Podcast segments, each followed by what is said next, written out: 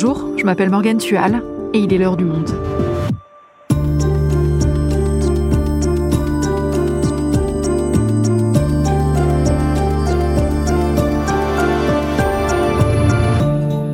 Aujourd'hui, on fait le point sur la guerre en Ukraine. Le conflit est entré dans son septième mois. Est-ce qu'une des armées a pris l'avantage? L'Ukraine peut-elle mener à bien sa contre-offensive?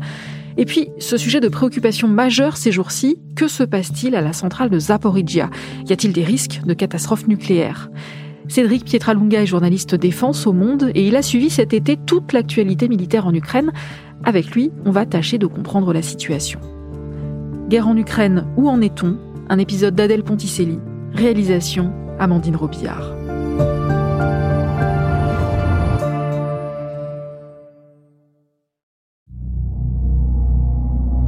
24 février. À 4 heures du matin, le président russe Vladimir Poutine déclare la guerre à l'Ukraine.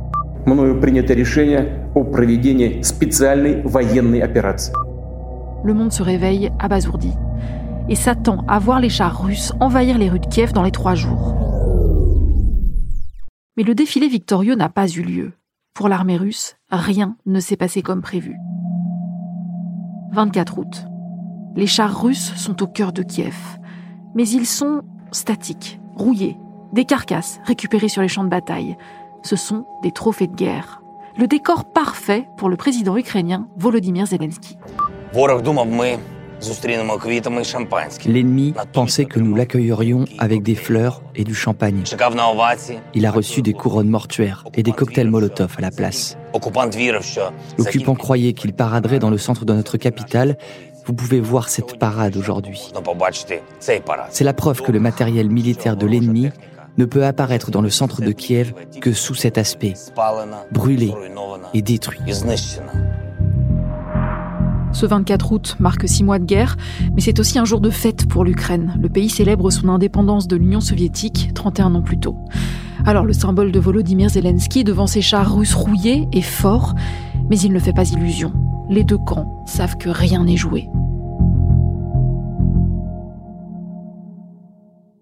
Cédric, on va essayer de comprendre avec toi ce qui se passe en ce moment en Ukraine. Alors, c'est pas forcément évident, surtout si on a un peu décroché de l'actualité cet été, mais même en suivant l'actu, ça n'a rien de simple.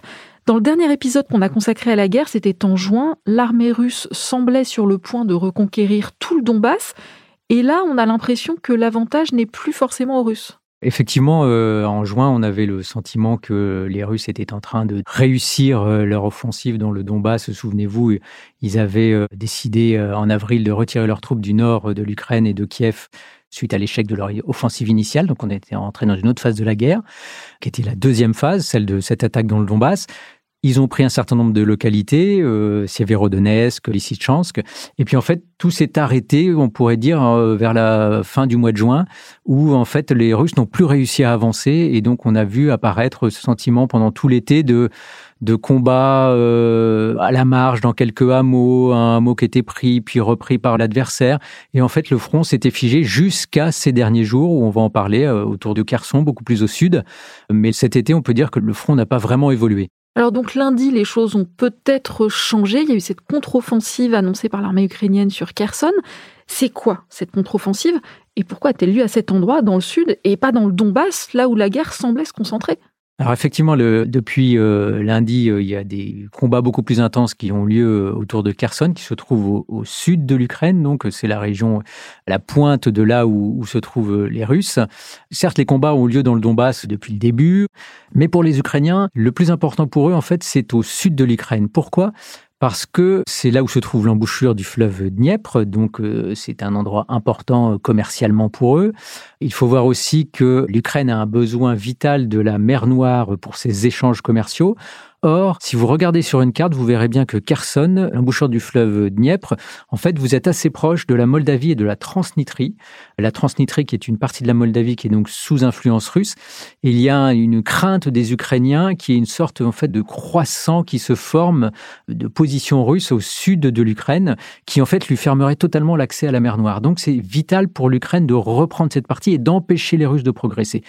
D'où ce que disent les analystes militaires depuis le début, depuis le printemps, en disant une contre-offensive ukrainienne, si elle doit avoir lieu, aura lieu à cet endroit parce qu'il faut absolument que les Ukrainiens repoussent les forces russes au-delà du fleuve Dniepr, qui est une sorte de barrière naturelle, ce fleuve. Donc il faut repousser au-delà, ce qui leur permettrait de pouvoir, si jamais les positions devaient se figer encore une nouvelle fois, d'être dans une position beaucoup plus confortable qu'aujourd'hui, où les Russes sont au-delà du fleuve Dniepr, c'est donc une sorte de tête de pont où ils peuvent attaquer à n'importe quel moment.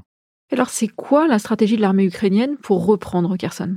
C'est une stratégie étonnamment qui est annoncée par les Ukrainiens depuis le mois de juin, où ils ont dit qu'ils allaient euh, faire une contre-offensive dans cette région ce qui a permis de relâcher, si vous voulez, un peu la pression dans le Donbass, parce que les Russes ont du coup réalloué un certain nombre de leurs forces plus au sud, vers Kherson, dans l'hypothèse de euh, cette contre-offensive ukrainienne. Donc il y avait un aspect tactique intéressant pour les Ukrainiens. Après, ce qu'ont fait les Ukrainiens, c'est qu'ils ont, euh, grâce aux armes occidentales qui ont été livrées justement à partir de la fin du printemps, qui sont des armes de longue distance, ont commencé à taper, pilonner, cibler tous les dépôts et les axes logistiques russes en arrière du front. Ce qui est une tactique très intelligente puisque ça permet, si vous voulez, de perturber tout l'approvisionnement russe du front, c'est-à-dire l'approvisionnement en munitions évidemment, en obus, mais aussi en ravitaillement, en pièces de détachés, euh, en force simplement humaine. Donc ils ont comme ça pendant euh, un mois et demi, deux mois, tapé systématiquement des dizaines et des dizaines de dépôts russes, de voies de chemin de fer, de ponts, ce qui a perturbé énormément le ravitaillement russe. Et donc on peut penser que leur force aujourd'hui autour de Kherson, bah, du coup, sont euh, moins bien équipés, euh, moins bien approvisionnés, et ce qui est donc plus facile pour cette contre-offensive qui est donc a priori menée depuis lundi. Et alors, est-ce qu'ils ont une chance de réussir, les Ukrainiens? Ah ben c'est toute la question. Et en fait, il faut savoir que attaquer, c'est beaucoup plus compliqué que défendre. Défendre, je ne vais pas dire que c'est facile, mais bon, il suffit de, voilà, vous faites des fortifications, vous vous enterrez, et c'est l'adversaire qui vous attaque, qui prend le plus de risques, qui va perdre le plus d'hommes, qui va perdre le plus de matériel. Les Ukrainiens l'ont fait très bien. Maintenant, ça va être beaucoup plus compliqué pour eux de faire une contre-offensive parce que bah, c'est beaucoup plus difficile d'attaquer. Ça exige un certain savoir-faire, déjà, que priori les Ukrainiens ont pas ou peu, ce qu'on appelle le combat interarmes, c'est-à-dire de pouvoir à la fois attaquer au sol, avec du soutien aérien, avec de l'artillerie coordonnée, du renseignement, de la logistique. Tout ça, c'est extrêmement compliqué. C'est des savoir-faire qui s'acquièrent. En même temps, les Russes aujourd'hui dans la poche de Kherson, ce qu'on appelle la poche de Kherson, c'est-à-dire le côté ouest du fleuve Dniepr, Aujourd'hui, grâce à ces euh, tirs ukrainiens qui ont été sur leurs dépôts et sur leurs axes logistiques, aujourd'hui sont dans une position inconfortable les Russes parce que en fait ils sont dos au fleuve. Les ponts ont été coupés sur le fleuve. Alors certes, ils ont mis des ponts flottants, il y a des barges euh, militaires qui assurent, mais c'est beaucoup plus compliqué que si vous aviez un peu des ponts euh, qui fonctionnent. Donc en fait, les Russes sont un peu dans une position où ils sont acculés au fleuve et donc là, ils ont deux options. C'est soit résister, ce qu'ils font actuellement depuis lundi, c'est ce qu'on observe, soit il peut aussi y avoir un effet d'effondrement, ce qu'on appelle un effondrement, et tout simplement les troupes russes se sentant acculées, les soldats russes peuvent décider de euh, partir en arrière, essayer de passer le plus rapidement. Je sauve ma peau, tout simplement. Et donc, vous pouvez assister à un effondrement russe qui peut être très rapide dans ce cas-là. Mais aujourd'hui, il est beaucoup trop tôt pour le dire. C'est ce qui va se passer dans les prochains jours et ce qui va être intéressant à regarder. Et si jamais l'Ukraine réussit à reprendre Kherson, qu'est-ce que ça signifie dans le déroulé de cette guerre? Ce serait très important à la fois parce que ce serait un coup moral porté aux Russes. Vladimir Poutine a dit que c'était une opération militaire spéciale, donc en fait une guerre rapide pour laquelle il n'a pas fait de mobilisation générale. Donc ce serait mettre un, coup à ce récit, et donc évidemment un coup important non seulement au moral des troupes russes, mais aussi à l'opinion publique. Et à l'inverse, pour les Ukrainiens, je dirais que ce serait doublement important, à la fois vis-à-vis, eux aussi, de l'opinion publique euh, ukrainienne et donc de la population ukrainienne qui a besoin de victoire, qui est en guerre depuis le 2014 et doublement depuis le 24 février. Donc, ça fait du bien au moral parce que une guerre, ça se mène aussi avec l'arrière et donc les forces morales arrière. Et à la fois, ce serait doublement important pour les Ukrainiens parce que ça leur permettrait de montrer aux Occidentaux qui leur fournissent des armes et dont l'Ukraine a absolument besoin, ce serait montrer qu'en fait l'Ukraine est capable de mener des contre-offensives et donc pourquoi pas, in fine, de gagner cette guerre et donc euh, c'est inciter les Occidentaux à continuer leurs livraisons qui sont vitales pour les Ukrainiens. La centrale nucléaire de Zaporizhia en Ukraine, à nouveau bombardée hier. La mairie distribue depuis cette semaine des pastilles d'iode de façon préventive. Faut-il redouter une catastrophe nucléaire? Difficile de savoir s'il faut vraiment s'inquiéter. Il y a donc une zone qui est l'objet de toutes les inquiétudes, c'est la centrale nucléaire de Zaporizhia, la plus grande centrale d'Europe. Qu'est-ce qui se passe là-bas? La centrale de Zaporizhia a été prise par les Russes le 4 mars, donc elle est occupée euh, par l'armée russe depuis cette date. Néanmoins, elle continue de fonctionner. Il y a six réacteurs à cette centrale, et un certain nombre sont arrêtés. Il y en avait un, voire deux, qui étaient en fonctionnement euh, jusqu'à ces dernières semaines.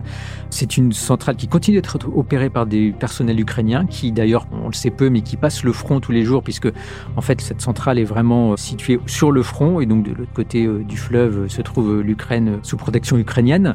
Mais elle, effectivement, elle est le théâtre d'affrontements depuis quelques semaines importants. Chacune des parties, les Russes comme les Ukrainiens, s'accusent de bombarder, de faire des attaques. Il y a eu une attaque de drones, il y a eu des missiles qui sont tombés à proximité de la centrale. On ne sait pas vraiment qui euh, fait quoi. Les deux s'accusent de tout. Euh, maintenant, c'est difficile d'y voir clair. Ce qui est sûr, en fait, c'est que concrètement, cette centrale, elle est convoitée par les deux parties. C'est-à-dire que l'Ukraine en a absolument besoin parce que euh, elle assure 20% de la production d'électricité ukrainienne. Les Russes évidemment, veulent couper l'approvisionnement ukrainien euh, à partir de cette centrale. Donc, ce qu'ils font depuis euh, ces dernières semaines, c'est qu'ils bombardent les lignes de haute tension qui partent de la centrale euh, vers l'Ukraine. Et c'est donc là où on a vu une interruption la semaine dernière d'urgence de la centrale parce que la dernière ligne qui existait avait été coupée. Et donc, effectivement, une centrale ne peut pas fonctionner si l'électricité ne peut pas sortir de la centrale. C'est trop dangereux. Donc, c'est pour ça qu'elle avait été, il y avait eu cet arrêt d'urgence. Depuis, il y a un réacteur qui a été relancé. Donc, il y a toujours de l'électricité qui sort de la centrale. Mais voilà, il faut bien comprendre que les Russes voulant donc couper l'approvisionnement ukrainien et à la fois récupérer l'électricité produite dans la centrale pour alimenter la Crimée qui est sous occupation russe, qui est au sud de la centrale. Et c'est ce que les Russes tentent de faire euh, depuis euh, toutes ces dernières semaines. Est-ce qu'il existe un risque de catastrophe nucléaire? Un risque n'est jamais à exclure quand vous avez des euh, combats à proximité d'une centrale, bien évidemment. Là, on a vu des missiles qui sont tombés sur des bâtiments qui sont annexes à la centrale, mais qui sont situés à quelques centaines de mètres euh, de la centrale. Donc, euh, quand vous tenez compte de la précision des tirs de missiles, c'est prendre un risque énorme. Après, il faut aussi savoir raison garder. il y a tout un récitatif ukrainien autour du risque de Tchernobyl à Zaporizhia. Alors, il faut faire attention. Technologie de la centrale de Zaporizhia n'est pas celle de Tchernobyl. C'est un réacteur à eau pressurisée, c'est pas le même que celui de Tchernobyl. Il y a des systèmes de sécurité qui sont bien plus efficaces euh, à la centrale de Zaporizhia. Il y a une enceinte de confinement qui est bien plus euh, importante, qui est a priori à même de recevoir un tir de missile sans que ça détruise euh, le bâtiment réacteur. Il y a normalement tout un tas de systèmes de sécurité qui n'étaient pas nécessairement présents à Tchernobyl, qui sont présents à Zaporizhia et qui peuvent normalement empêcher une catastrophe. Après, il faut jamais oublier que l'incident de Tchernobyl, en fait, c'est une suite d'erreurs humaines.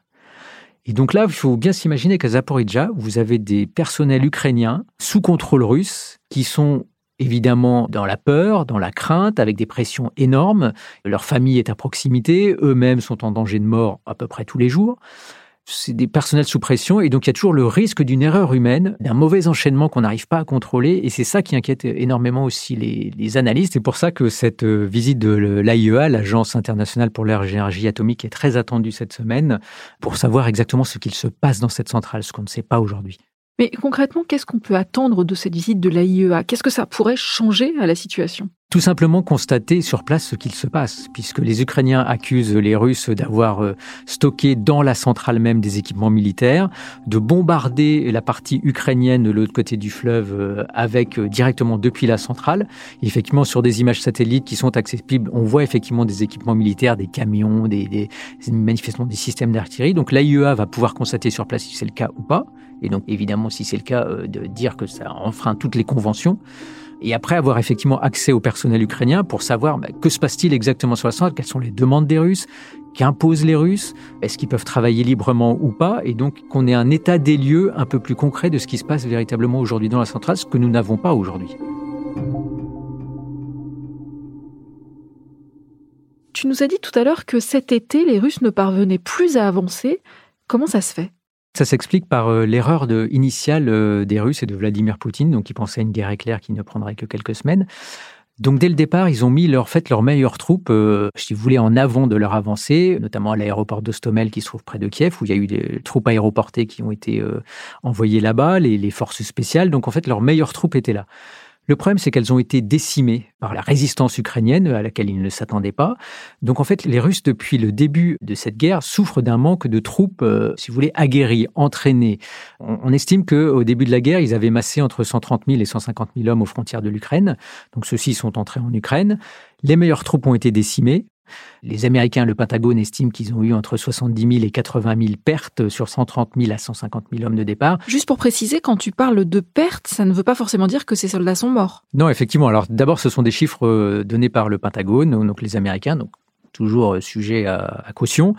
Eux, ils estiment qu'il y a entre 70 000 et 80 000 mis hors de combat. Ça veut dire ça comprend le nombre de morts qu'on ne connaît pas exactement. Les Ukrainiens disent qu'ils ont euh, tué 45 000 soldats russes. C'est un chiffre évidemment invérifiable. Mais donc, dans ces 70 000 à 80 000, on compte aussi euh, les personnes blessées, évidemment, qui ne sont plus en état de combattre, les déserteurs, parce qu'il y en a, effectivement. Et donc, tout ça fait euh, un ensemble qui nous laisse penser, que, enfin, laisse penser les analystes que les Russes ont perdu à peu près la moitié de leur force de combat initiale. Sachant qu'en Afghanistan, le nombre de morts euh, comptabilisés par les Russes était de 15 000 en 9 ans de guerre, ce qui vous donne une comparaison à, ce qui se passe depuis 6 mois en Ukraine. Alors comment la Russie s'y prend-elle pour reconstituer ses troupes? En fait, ils sont obligés d'aller chercher des hommes un peu partout, un peu comme ils peuvent, plutôt dans les régions périphériques de la Russie euh, où euh, les gens ont des problèmes économiques tels que euh, s'incorporer à l'armée euh, pour une mission euh, avec des soldes très importantes a un intérêt. De la même façon, Vladimir Poutine a levé la, limite d'âge pour s'engager dans l'armée russe, qui est aujourd'hui a été portée à 60 ans, vous imaginez. Donc les soldes ont été fortement revalorisés, ce qui fait que vous avez aujourd'hui des troupes de renfort, de réserve qui arrivent aujourd'hui sur le front ce ne sont pas des troupes aguerries, ce ne sont pas des troupes entraînées, ce ne sont pas des troupes motivées, si ce n'est peut-être par le gain économique.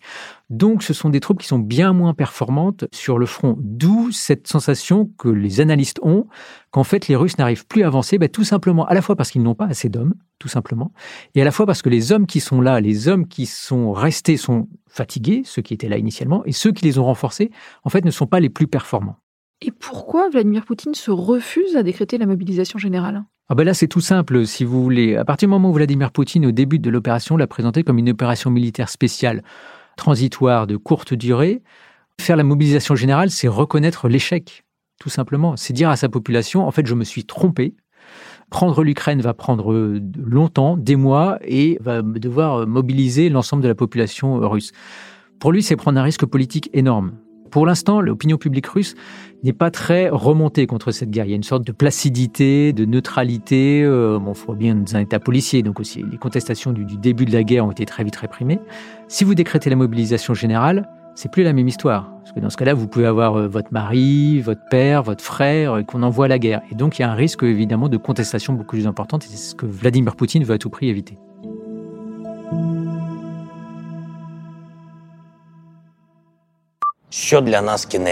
C'est quoi la fin de la guerre pour nous? Nous avions l'habitude de répondre la paix. Maintenant, nous disons la victoire. Pour nous, l'Ukraine signifie toute l'Ukraine. Le Donbass, c'est l'Ukraine. Et nous allons le récupérer, peu importe la difficulté du chemin. La Crimée, c'est l'Ukraine. Et nous allons la récupérer, peu importe la difficulté du chemin. On vient d'entendre Volodymyr Zelensky, c'était le 24 août, toujours au milieu de ces chars russes détruits et exposés à Kiev. Donc le but est dorénavant de reconquérir toute l'Ukraine, dont 20% du territoire est, je le rappelle, occupé par l'armée russe. C'est ça l'objectif de la contre-offensive ukrainienne? Ce qui est intéressant de noter, c'est que, en fait, ces buts de guerre, puisqu'on appelle ça comme ça, se sont amplifiés depuis euh, le 24 février. Souvenez-vous, durant le premier mois de guerre, les Ukrainiens avaient laissé entendre euh, qu'ils étaient prêts à négocier. Zelensky disait qu'il était prêt à s'asseoir autour d'une table avec Vladimir Poutine. Et les analystes estimaient que euh, les Ukrainiens étaient prêts à discuter d'une cession totale ou partielle du Donbass, de la Crimée, pour arrêter les combats. En fait, les Ukrainiens aujourd'hui résistant mieux que prévu, à la fois par les Occidentaux, mais par les Ukrainiens eux-mêmes, Zelensky dit aujourd'hui, je ne veux plus un seul soldat russe sur mon territoire.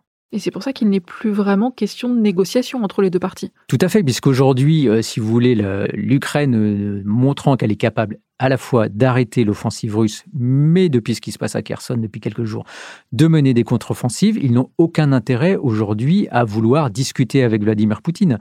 Eux, leur intérêt, c'est de pouvoir continuer à convaincre les Occidentaux qu'ils sont capables de gagner cette guerre que les Occidentaux continuent à les alimenter en armes, des armes plus puissantes, qui de plus longue portée, plus efficaces encore. Pourquoi pas demain entraîner davantage de soldats ukrainiens? Pourquoi pas le faire sur le sol ukrainien directement? C'est évoqué par certains, pour pouvoir en fait réussir à gagner cette guerre et donc repousser les Russes au-delà de leurs frontières. Et côté russe, il n'est pas non plus question de négocier. Vladimir Poutine, en ayant affiché depuis le départ que ce serait une guerre facile, et souvenez-vous, les termes utilisés, c'est pour dénazifier l'Ukraine, pour protéger les populations russophones d'Ukraine. Aujourd'hui, lui aussi est coincé, Vladimir Poutine, parce qu'en fait, reculer et accepter de négocier sur des buts de guerre qui sont bien moindres, bien infras par rapport à ce que lui affichait au début de la guerre, bah, ce serait à la fois un affront pour lui et donc des difficultés avec sa population et avec son opinion publique et avec toutes les conséquences politiques qui peuvent arriver ensuite. Merci Cédric. Merci Morgane.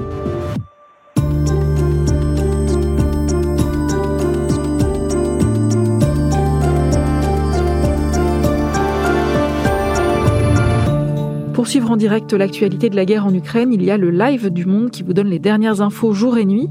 Et si vous voulez en savoir plus sur les enjeux militaires de cette guerre, vous pouvez aller consulter tous les articles de Cédric Pietralunga dans la rubrique Guerre en Ukraine en vous abonnant sur notre site lemonde.fr. C'est la fin de l'heure du monde, le podcast quotidien d'actualité proposé par le journal Le Monde et Spotify.